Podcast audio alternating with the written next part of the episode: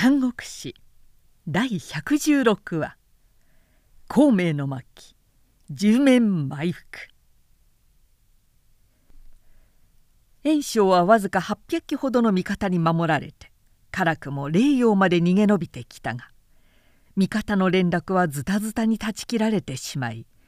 これから西すべきか東すべきかその宝都にさえ迷ってしまった。霊山の麓に寝た夜の明け方ごろである。ふと目を覚ますと老幼男女の旧愛号の声が天地に満ちて聞こえた。耳を澄ましているとその声は親を撃たれた子や兄を失った弟や夫を亡くした妻などがこもごもに肉親の名を呼び探す叫びであった「放棄義挙の二大将が諸々のお味方を集めてただいまここに着きました」旗本の知らせに袁紹は「さてはあの叫びは廃山の我が兵を見てその中に身寄りの者がありやなしやと案じる者どもの声だったか」と思い合わせた。しかし放棄義挙の二将が追いついてくれたので彼は蘇生の思いをし紀州の領へ帰っていったがその道々にも人民たちが「もし蓮舫の諌めをお持ちになっていたらこんな惨めは見舞いもの」と部落を通っても町を通っても沿道に人のあるところ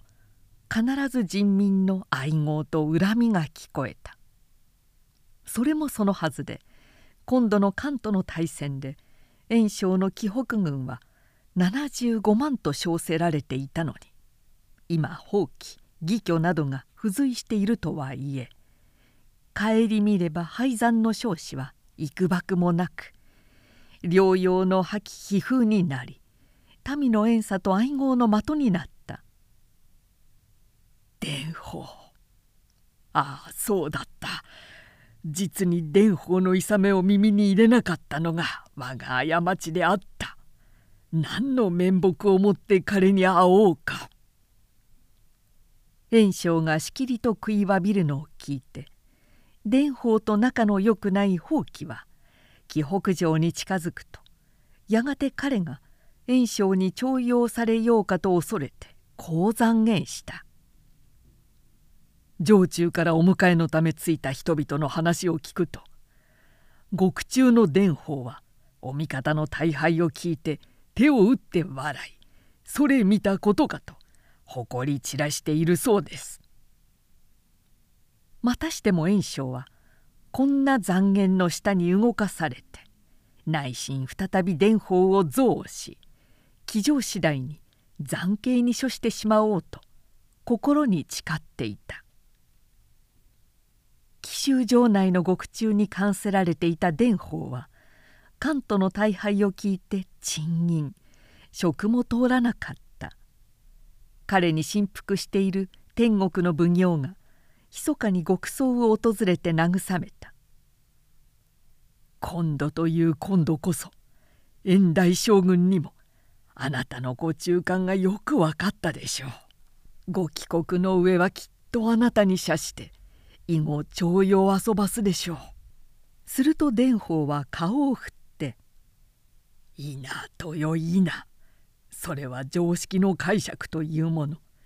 よく中心の弦を入れ関心の残を見破るほどなご主君ならこんな大敗は求めない。おそらく蓮舫の死は近きにあろう。まさかそんなことは。と天国も言ってはいたが果たして袁紹が帰国すると即日一子が来て「極人に剣を保う」と自陣を迫った。天国は蓮舫の先見に驚きもしまた深く悲しんで別れの酒魚を彼に備えた。蓮舫は自弱として獄を出むしろに座って一杯の酒を汲みおよそしたる者がこの天地に生まれて使える主を過つことはそれ自体すでに自己の不明というほかはない。この後に至って何のめめしい栗ごとをはかんや。と剣を受けて自ら自分の首に加えて服した黒地大地をさらに苦労し紀州の空星は怪しく赤かった。蓮舫シスと伝え聞いて人知れず涙を流した者も多かった。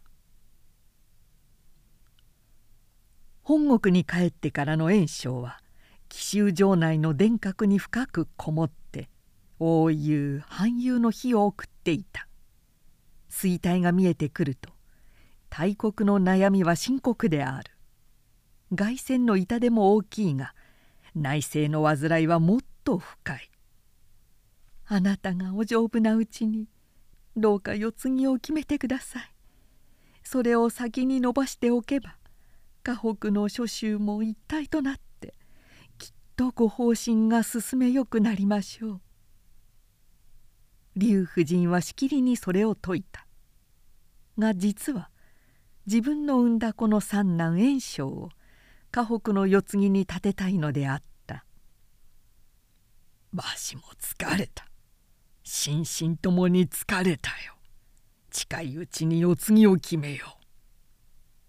常に劉夫人から良いことだけを聞かされているので彼の一中にも炎章が第一に考えられていた。だが長男の円丹は清州にいるし次男の延期は優秀を守っている。その二人を差し置いて三男の炎章を立てたらどういうことになるだろうか。炎章はそこに迷いを持ったのであった。常にそばに置いて可愛がっている炎章だけに悩むまでもない明白な問題なのに彼は迷い苦しんだ。重臣たちの意向を探ると放棄心配の二人は炎章を擁立したがっているし核と新兵の2名は正統派というか着手円丹を立てようとしているらしい。だが自分から自分の望みをほのめかしたらそういう連中も一致して炎章を支持してくれるかもしれぬ。と考えたらしく炎章はある日四大将を水尾病の中に招いて「時にわしも早老齢だし諸州に男子を分けてそれぞれ適する地方を守らせてあるが宗家の世継ぎとしては最も三男炎章がその太刀と思っている。で近く炎章を河北の新君主に立てようと考えておるがそちたちはどう思うな?」と意見を問いながら暗に自分の望みを打ち明けてみたすると誰よりも先に角人が口を開いて「これは思いもよらぬお言葉です。いにしえから兄を置いて弟を立て宗家の安泰を得た試しはありますまい。これを行えば乱調たちまち河北の全土に起こって人民の安からぬ思いをするは火を見るよりも明らかです。しかも今一方には曹操の山ざる侵略のある者どうか火星を乱したまわず一一国防にお心を傾け賜るよう痛類ご残念申し上げまする。表を犯していった。祖樹や蓮舫などという中心の芯を失ってその言葉が時折杭の底に思い出されていたところなので炎章も今度は「さようか」と気まずい顔色ながらも反省して考え直している風であった。するとそれから数日の間に兵州にいる。甥の高官が関東の大敗と聞いて軍勢5万を率いて登ってきたところへ長男の円丹も清州から5万余機を整えて駆けつけ次男延期もまた前後して6万の代表を引っ提げ場外について野営を敷いた。ために騎乗城下の内外はそれらの味方の旗で埋められたので一時は着ようとしていた袁紹も大いに喜んで「やはり何かの場合には気強い者は子供らや肉親である」各新手の兵馬が我に備わるからには長刀を疲れてくる曹操のごときは何者でもない。と安心を取り戻していた一方曹操の軍勢はどう動いているかと。諸々の情報を集めてみると。さすがに急な深入りもせず大将を収めた後彼はひとまず黄河の線に全軍を集めおもむろに装備を改めながら兵馬に休養を取らせているらしかった。ある日曹操の陣所へ土民の老人ばかりが何十人も固まって訪ねてきた。髪の真っ白なものヤギのようなひげを垂れたもの杖をついたもの童顔の大きななどぞろぞろつながって「上昇へお祝いを述べに来ましたのじゃ」と卒へ言う卒の取り次ぎを聞くと曹操はすぐ出てきたそして一同に席を与え「お前たちは戦になるか?」と尋ねた。一人は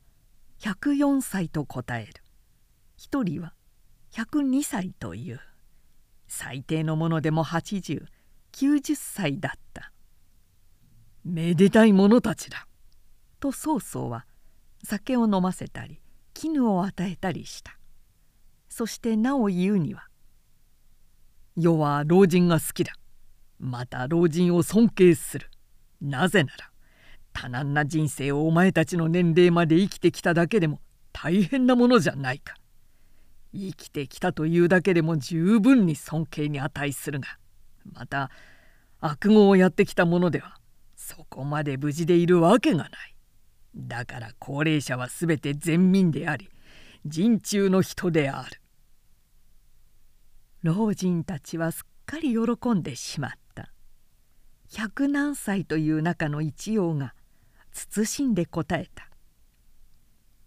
今から50年前まだ官邸農業の頃です。両党の人で陰気という預言者が村へ来た時申しました。近頃乾の空に光星が見える。あれは50年の後。この村に規制の英傑が祝する知らせじゃと。その後村は炎症の地下になって悪性に苦しめられいつまでこんな世が続くのかと思っていましたところまさに今年は陰気の予言した50年目にあたりますのじゃそこで一度打ちそろってお喜びに参ったわけでござりまする。と携えてきた猪子や鶏を剣物に捧げ男子故障してにぎやかに帰った。曹操は軍令を出して1農家香典を荒らす者は切る。1一軒一軒たりとも盗む者は切る。1婦女に戯るる者は切る。1酒に乱れ火をもてあそぶ者は切る。1老用を愛護し人徳を施すは少す」と諸軍に宝札を掲げさせた。全世偉い太平偉い土民が彼を謳歌したことは言うまでもない。ために彼の軍はその後兵糧や馬猟にも困らなかったししばしば土民から有利な敵の情報を聞くこともできた。敵の袁紹は剣路長来して四州30万の兵を催し再び想定の辺りまで進出してきたと早くも聞こえた。曹操も全軍を推し進め戦勝を交わして堂々と出会った。開戦第一の日。袁紹は一人の老いと三人の子を後ろに従え陣前へ出て曹操へ呼びかけた曹操はさっそうと湖西に送られて姿を現し「世に無用なる老夫なお曹操の刃を煩わさんとするか!」と罵った袁紹は怒って直ちに「世に害をなすあの賊子を撃て!」と左右へ叱咤した三男の袁紹が父の目に手柄を見せようものと声に応じて曹操へ打ってかかる曹操はその若干なのに目を見張って「哀れこの青二歳は何者か?」と後ろへ聞いた「袁紹の子三男袁紹です」「それがしが承らん」と槍をひねって踊り出たものがある。女皇の部下士官だった。彼の鋭い槍先に追われて袁紹はたちまち逃げ出した。野がさじと士官は追いまくる。すると袁紹は尻目に振り向いて矢頃を測り蝶と譲るを切って一矢を放った。矢は士官の左の目に立った。どうとまろび落ちる土煙とともに袁紹以下旗本たちも声を合わせて御曹司袁紹の手柄をどっと褒めたたえた。我が子の武勇を目の当たり見て袁紹も大いに意を強めた。その装備においても兵数の点でも依然河北軍は圧倒的な優位を保持していた。接戦第一日も2日目もさらにその以後も河北軍は連戦連勝の勢いだった。曹操は敗色日増しに加わる味方を見て「帝育何としたものだろう」と傍らの大将に諮った帝育はこの時十面埋伏の刑を進めたと言われている曹操の軍はにわかに退却を開始しやがて黄河を後ろに布陣を改めた。そして部隊を10に分けおのおの緊密な連絡を持って迫り来る敵の大軍を待っていた。袁紹はしきりに物見を放ちながら30万の大軍を徐々に進ませてきた。敵排水の陣を敷くと聞いて河北軍も迂闊には寄らなかったが一夜曹操の中軍前衛隊の巨著が闇に乗じて味方を奇襲してきたので「それ包囲せよ!」と5歳の備えはここに初めて行動を起こして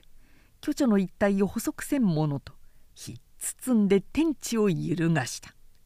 巨著はかねて刑のあることなので戦っては逃げ戦っては逃げ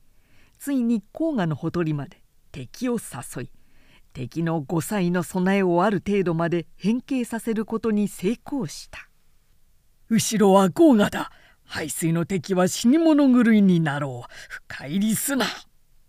と袁紹親子がその本陣から前線の少子へ電気を飛ばした時はすでに彼らの司令本部も5歳の中核からだいぶ位置を移して前後の連絡はかなり変貌していたのであった。突如として法を二十里にわたる野や丘や水辺からかねて曹操の配置していた実体の兵が時の声を上げて怒った「大丈夫だ。何の騒ぐことはない」袁紹親子は最後に至るまで総司令部と敵との間に分厚な見方があり距離があることを信じていた。なんぞ知らん。彼の信じていた5歳の備えはすでに感激だらけであったのである。瞬く間に味方ならぬ敵の完成はここに近づいていたしかも十方の闇からである右翼の第一体加工順二体の大将長領第三を承る者利天第四体学心なり第五にあるは花公園左備え第一体走行二体長行三上行四雨金五高蘭というような声声が牛尾のように耳近く聞かれた。巣は急変と総司令部は慌て出した。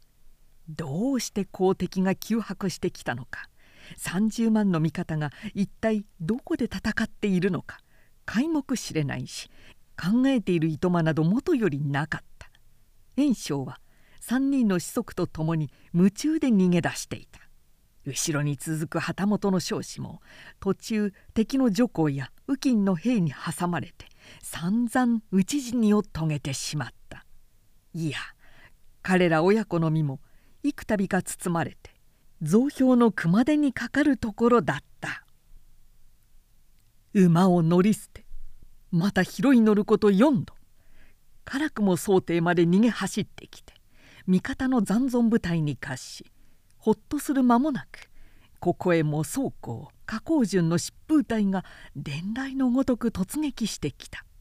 次男の延期はここで深手を負い甥の交換も重傷を負った。世もすがら逃げに逃げて百よりを走り続けあくる日優遇を数えてみるとなんと1万にも足らなかった。逃げては迫られ止まればすぐ追われ配送校の夜昼ほど苦しいものはないだろう。しかも1万の残兵もその3分の1は深手や朝出を追い続々落語してしまう。あ父上どうなされたのですか？遅れがちの父の炎章を振り返って三男の炎章が仰天しながら駒を寄せた「兄さん大変だ。待ってくれ!」再び彼は大声で先へ走ってゆく二人の兄を呼び止めた。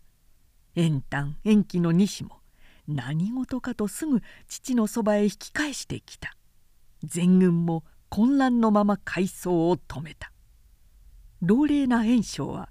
日夜数百里を逃げ続けてきたため心身疲労の極に達し馬のたてがみへうつぶしたままいつか甲冑から血を吐いていたのであった。父上大将軍補給をしっかり持ってください。三人の子と旗本の諸将は彼の身を抱き下ろして懸命に手当てを加えた。炎章は蒼白な面を上げ唇の血を三男に吹かせながら「案じるな。なんの」と強いて眼を見張った。するとはるか先に何も知らずかけていた全体が急に雪崩を打って戻ってきた。強力な敵の先行部隊が早くも先へ迂回して道を遮断しこれへ来るというのである。まだ十分意識もつかない父を再び馬の背に乗せて長男円丹が抱きかかえそれから数十里を横道へ逃げに逃げた「ダメだ。苦しい。下ろしてくれ」円丹の膝で炎章のかすかな声がした。いつか白い黄昏の月がある。兄弟と少子は森の木陰に真っ黒に寄り合った。草の上に先方を敷き炎章は仰向けに寝かされた。鈍い眼に夕日が映っている。炎章炎太も延期もおるか。わしの天命も尽きたらしい。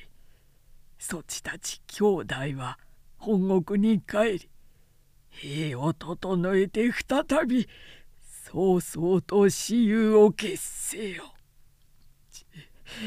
誓って父の恨みを収んぜよいいか兄弟ども言い終わるとカッと黒血を吐いて獅子を突っ張った最後の躍動であ。った。。。。。。。。。。。。。。。。。。。。。。。。。。。。。。。。。。。。。。。。。。。。。。。。。。。。。。。。。。。。。。。。。。。。。。。。。。。。。。。。。。。。。。。。。。。。。。。。。。。。。。。。。。。。。。。。。。。。。。。。。。。。。。。。。。。。。。。。。兄弟は号泣しながら意外を馬の背に報じて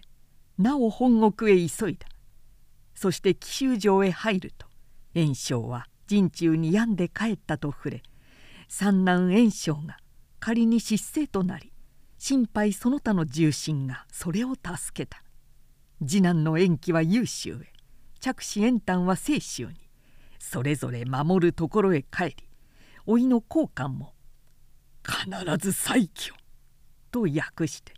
ひとまず兵州へと引き上げたかくて大勝を得た曹操は思いのまま紀州の領内へ進出してきたが今は稲の熟した時田を荒らし百姓の技を妨げるのはいかがなものでしょう。ことに味方も長途に疲れ後方の連絡兵糧の補給はいよいよ困難を加えますし炎症やむといえども心配放棄などの名称もおること。これ以上の深入りは多分に危険も伴うものと思慮せねばなりません。と諸々皆勇めた。曹操は釈然と入れて「百姓は国のもとだ。この他もやがて自分のものだ。哀れまないで何としよう」一点兵馬を返して都へ指してくる途中たちまち相次いでくる早馬の使いがこう告げた「今城南にある劉玄徳が竜壁京都などを語らって数万の兵を集め都の京を伺ってにわかに攻め上がらんとするかのごとくどこを容易ならぬものが見えまする。